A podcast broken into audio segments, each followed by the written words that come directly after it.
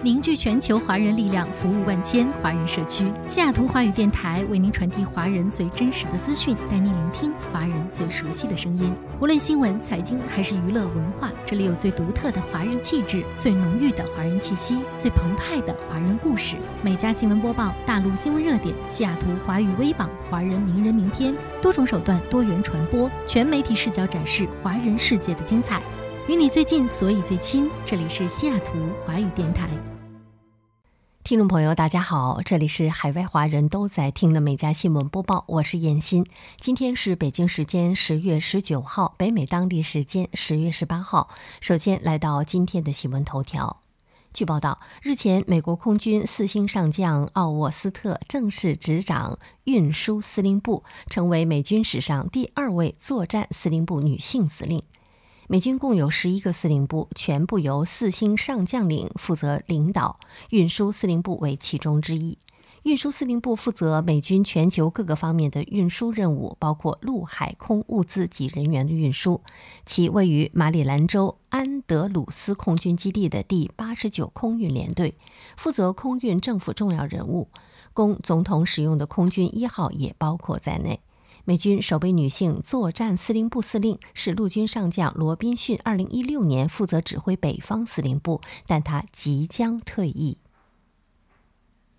好，进入今天的焦点新闻。近段时间，美国工人频频成为各大美媒报道的主角。新冠疫情爆发近两年后，伴随着美国供应链危机和高居不下的通胀率，一场罢工浪潮正在全美机械、食品、医疗、娱乐等行业加速蔓延，加剧着美国劳动力短缺的危机。彭博社数据显示，美国已有约十万名工会工人正在罢工或准备罢工。仅在最近两个月，全美就已有近四十家工厂爆发了罢工事件，几乎是去年同期的两倍。另据美国劳工部十月最新数据，全美八月有四百三十万人辞职，数据创下二十年来新高。辞职率高达百分之二点九，更新刷新了有统计以来的最高值。大意了，因未按时提交必要材料，美国纽约州立大学布法罗分校至少三十名中国籍留学生 F 一签证失效，开学仅一个月就面临被驱离的尴尬境地。据留学行业反映，这起事故可能是美国单一高校最大规模的一场集体劝退。有学生自嘲道：“自己之前的努力只换得了一张美国的校园生活体验月卡。”日前，中国驻纽约总领事馆已经介入协调，并告诫留学生遵守规章、留意关键信息，同时保护自身的权益。截止到目前，受影响的学生超过五十名，出现材料问题的留学生情况还未有后续进展。美国白宫首席医疗顾问安东尼·福奇当地时间十月十七号表示，美国仍有约六千六百万有资格接种新冠疫苗的居民未接种疫苗。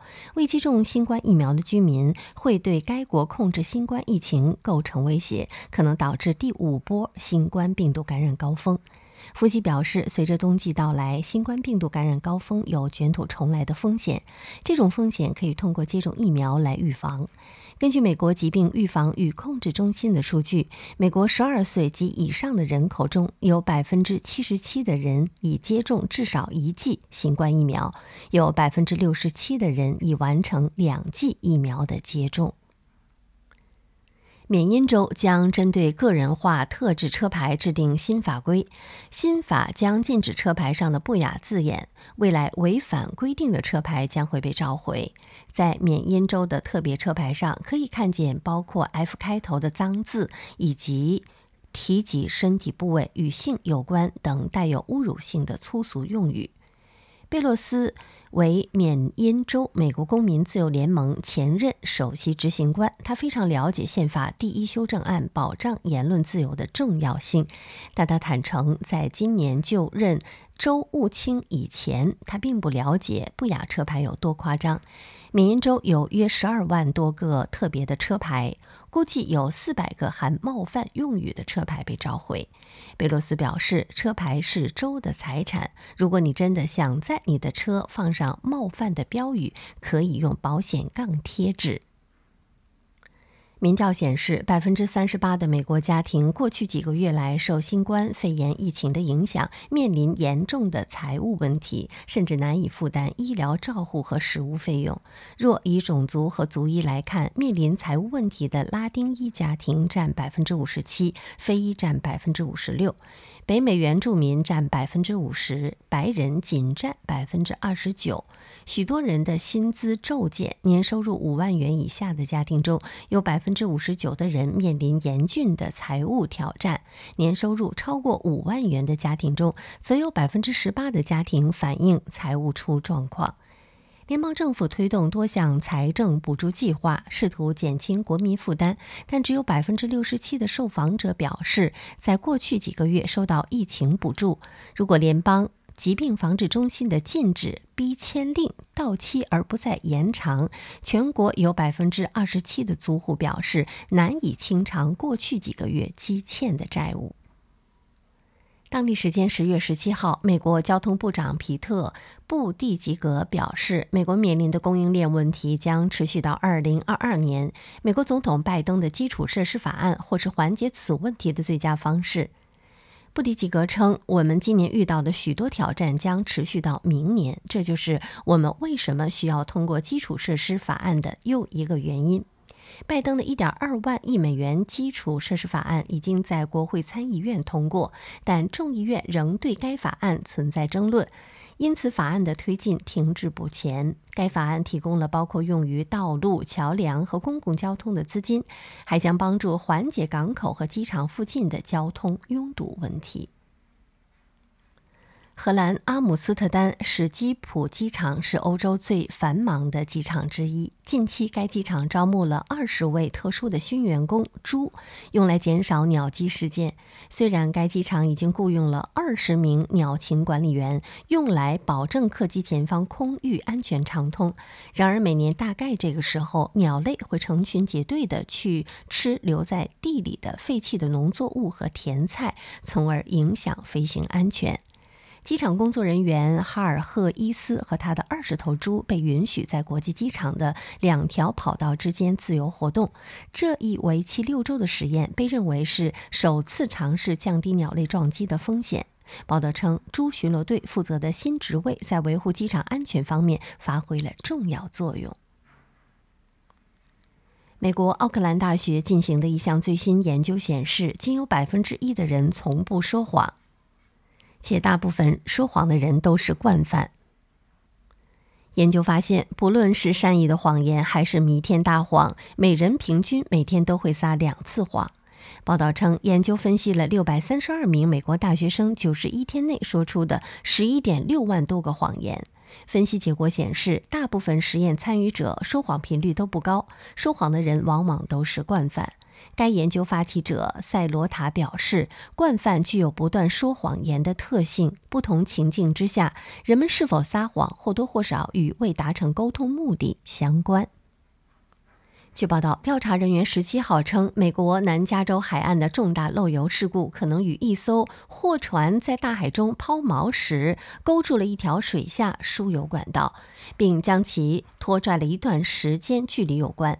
这艘巴拿马注册的丹尼特号货轮于刚刚过去的周末抵达长滩港，联邦调查人员登船进行了调查。对泄漏原因的调查可能会导致刑事指控或民事处罚，但目前还没有宣布。调查可能会持续数月。美国海岸警卫队指定该船船主和运营商为其调查漏油事件的利益相关方。失事货轮所属的地中海海运公司没有立即回复置评的请求。疫情下的交通事故死亡人数仍持续激增。调查发现，负责汽车安全的国家公路安全交通安全管理局在前三任总统治理期间制定的行车安全规范，至少有十三项未能如期执行，其中包括国会二零一二年通过、应于二零一五年实施的提醒后座乘客需系安全带规定在内。数据显示，去年有超过一半的车祸死亡人数涉及未系安全带的驾驶和乘客，为2012年以来最高。眼看本可挽救数以千计人命的规定，预期多年未能实施，州长公路安全协会表示，缺乏交通安全规范的美国正面临着车祸流行病。据报道，美国达人秀极限节目排练中发生了事故。原本应在两车相撞前逃出的逃脱大师乔纳森·古德温因判断失误未能及时逃脱，两车相撞后产生了巨大的火球，发出了爆炸声，而乔纳森被吊在中间。报道称，乔纳森头部受伤，随后被紧急送往医院。根据节目的设定，乔纳森被吊在半空中，工作人员从两侧释放两辆车，乔纳森应在两辆车相撞前脱身。报道称，乔纳森因判断失误未能及时逃脱。一份节目声明说，他反应迅速，也立即被送往医院接受治疗。我们为他和他的家人祈祷，并等待他的进一步情况。坐火车还能学瑜伽。为了缓解乘客旅途中的疲惫和新冠疫情带来的焦虑，伦敦希斯罗机场快线日前推出了一项人性化的服务——火车瑜伽课。据介绍，希斯罗机场快线开展了一项涵盖两千人的调查，发现约一半乘客在疫情之后压力倍增。该列车专门将其中一节车厢作为了瑜伽教室，并邀请瑜伽大师佩雷拉现场教授一套只有十二分钟的瑜伽冥想课。机场快线发言人介绍称，车厢上还特意放置了很多花花草草，都让乘客安息凝神。伦敦市民表示，以前乘坐机场快线只会刷手机，但体验过这项新服务之后，整趟旅程下来都没有看过手机。来自美国华盛顿的伊丽莎白称，车厢上的花草让旅途带来的疲惫一扫而空。为了迎接即将到来的土豆节，塞浦路斯阿伊纳。亚纳帕附近的一座盛产土豆的村庄竖起了一座五米高的土豆雕塑，引发了网民的热议。报道称，这座尚未完工的土豆雕塑被命名为“大土豆”，总成本约八千欧元，被放置在当地的一座体育场旁边。然而，大土豆雕塑遭到了不少网友的嘲笑，很多人认为它太搞笑了，还因此产生了不好的联想。不过，当地官员并不在意这些评论。大土豆项目负责人乔治·塔苏说：“这些诽谤实际上是最好的广告。我想借机让它成为一个打卡点。”据报道，美国一列火车近日在俄克拉荷马州和德克萨斯州边境附近的一个铁道口撞上了一辆卡车，附近车辆里的人拍下了这恐怖的时刻。据介绍，当天这辆卡车在穿过铁路的时候，由于铁路道口的路面建得很高，卡车被卡住。一列火车鸣笛经过，径直撞上了卡车。卡车上拉的一辆汽车被撞飞，碎片飞向空中。警长格里沙姆说，卡车司机和他的狗奇迹般没有受伤，只是在碰撞后摇晃了一下。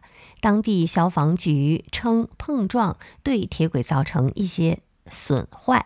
火车无法移动，火车的一些窗户破碎，行李架倒塌，造成了五人受伤。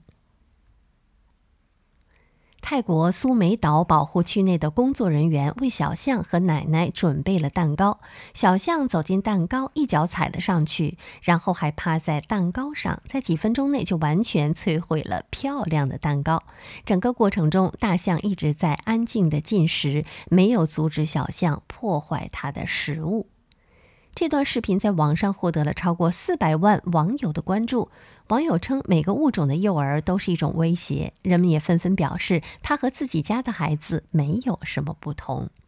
好，以上就是今天美家新闻播报的全部内容，感谢收听，我们明天再会。